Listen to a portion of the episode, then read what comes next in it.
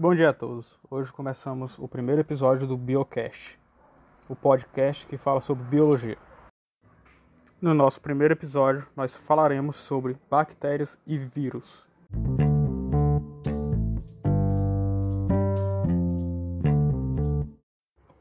Começaremos falando sobre as bactérias. As bactérias são organismos mais simples e conhecidos. São unicelulares, procariotos e existem centenas de espécies diferentes já identificadas. As bactérias possuem formatos diferentes.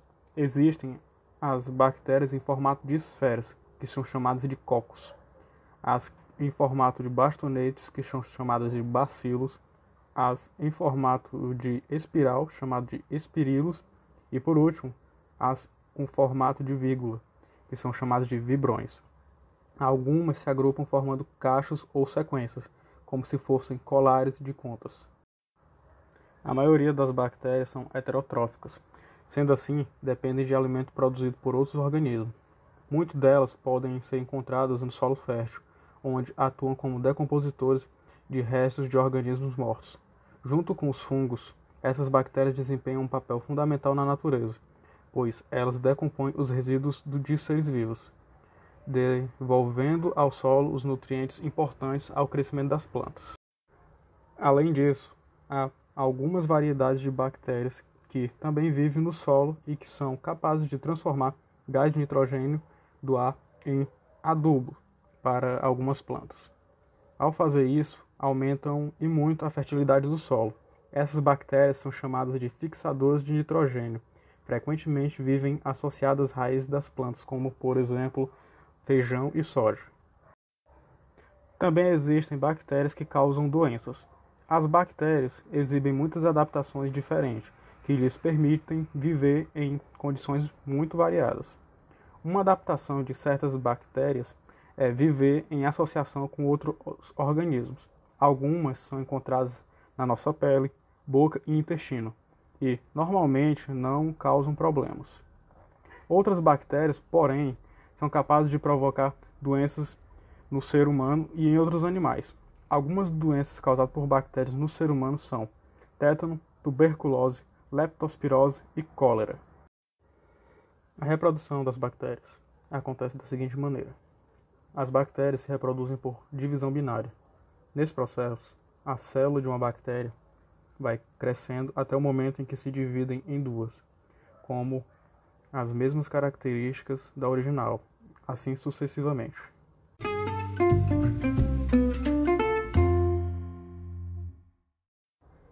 Agora falaremos sobre os vírus. Os vírus não se enquadram nem como unicelulares nem como pluricelulares, pois eles não são formados por células, eles são seres acelulares. A estrutura dos vírus é menos complexa do que as das bactérias. De modo simples, um vírus é formado por um envoltório externo que abriga o que é chamado de material genético do vírus. Por não serem formados por células, os vírus não se alimentam e não são capazes de se reproduzir por si mesmos, precisando de uma célula que os hospedem. Quando dentro de uma célula, o vírus libera o material genético. Esse material tem a capacidade de assumir o controle da célula e usar a sua estrutura para produzir novos vírus do mesmo tipo. Os vírus formados deixam a célula e se espalham pelo organismo. Cada um deles vai entrar em outra célula e repetir o processo, criando mais vírus. Sendo assim, todos os vírus são parasitas do interior de células. Mais um questionamento: um vírus é um ser vivo? Quando fora de uma célula, um vírus não costuma ser considerado um ser vivo. Quando dentro de uma célula hospedeira, o vírus atua como parasita, e aí sim, pode ser considerado vivente. A palavra vírus vem do latim vírus, que significa fluido venenoso ou toxina. Quando um vírus parasita uma célula, eles podem desencadear doenças, provocando diferentes sintomas.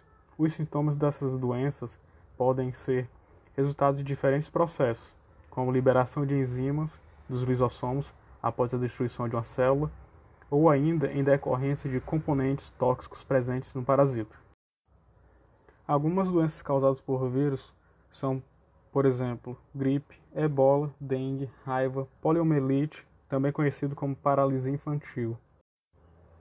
Agora vamos falar um pouco sobre a vacina, a origem dela e sua importância. O termo vacina vem do latim vacina, referente à vaca. Usava-se a palavra vacina para designar a varíola bovina, que quando infectava pessoas tinham desenvolvimento brando e as deixava parcialmente imunizadas contra a varíola humana. Com base nisso, o médico inglês Edward Jenner elaborou as primeiras formas de imunização contra a varíola em 1798. Por volta de 1880, o francês Louis Pasteur aprimorou a ideia de Jenner, aplicando-a a outras doenças, e sugeriu o nome de vacina para essa prática de imunização. As vacinas são substâncias que, após serem administradas, enganam nosso corpo, fazendo achar que foi invadido pelo agente causador de certas doenças. Assim, ele se prepara para combatê-lo, desenvolvendo as defesas necessárias.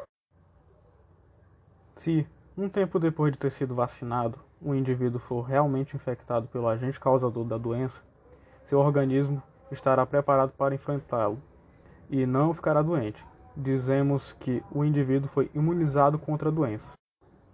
Há muitos meios diferentes usados para preparar as vacinas. Elas variam dependendo com a doença. Um desses métodos é tornar o vírus inofensivo, por exemplo, por meio de aquecimento. Ao entrar no organismo de uma pessoa, tais vírus inofensivos desencadeiam a mesma resposta que o corpo teria se fosse infectado por o vírus normal, criando a imunização à doença. Bom, então chegamos ao fim do nosso primeiro episódio.